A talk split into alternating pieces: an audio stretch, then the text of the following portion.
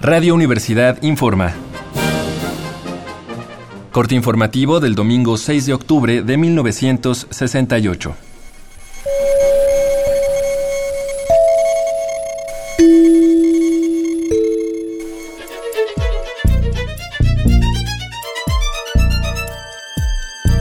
El día de hoy llegaron del extranjero dos telegramas dirigidos al presidente Gustavo Díaz Ordaz. El primero venía de París y estaba firmado por Simone de Beauvoir y Jean-Paul Sartre, entre otros artistas e intelectuales. El documento decía, pedimos solemnemente al gobierno mexicano que repruebe la sangrienta provocación policíaca y militar, que reasuma el diálogo como lo piden los estudiantes y que no destruya para siempre la imagen del país de Hidalgo, de Juárez y de la Revolución, de la cual se dice heredero.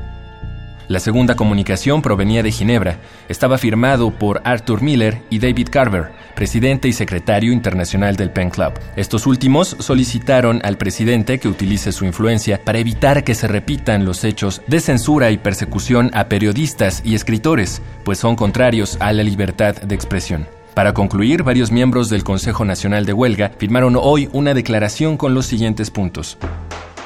Primero, el mitin pacífico realizado el 2 de octubre por cerca de 10.000 estudiantes, trabajadores y mujeres con sus familias fue atacado sin previo aviso.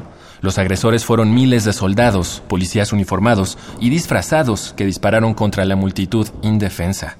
Segundo, hasta el momento se sabe que han muerto cerca de 100 personas. Los heridos se cuentan por miles. Además, se encuentran en cárceles militares, civiles y clandestinas cientos de ciudadanos.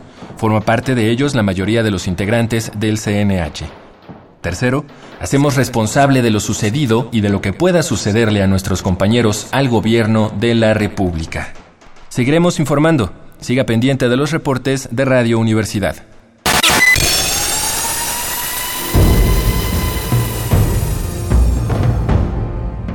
M68 50 años del movimiento estudiantil.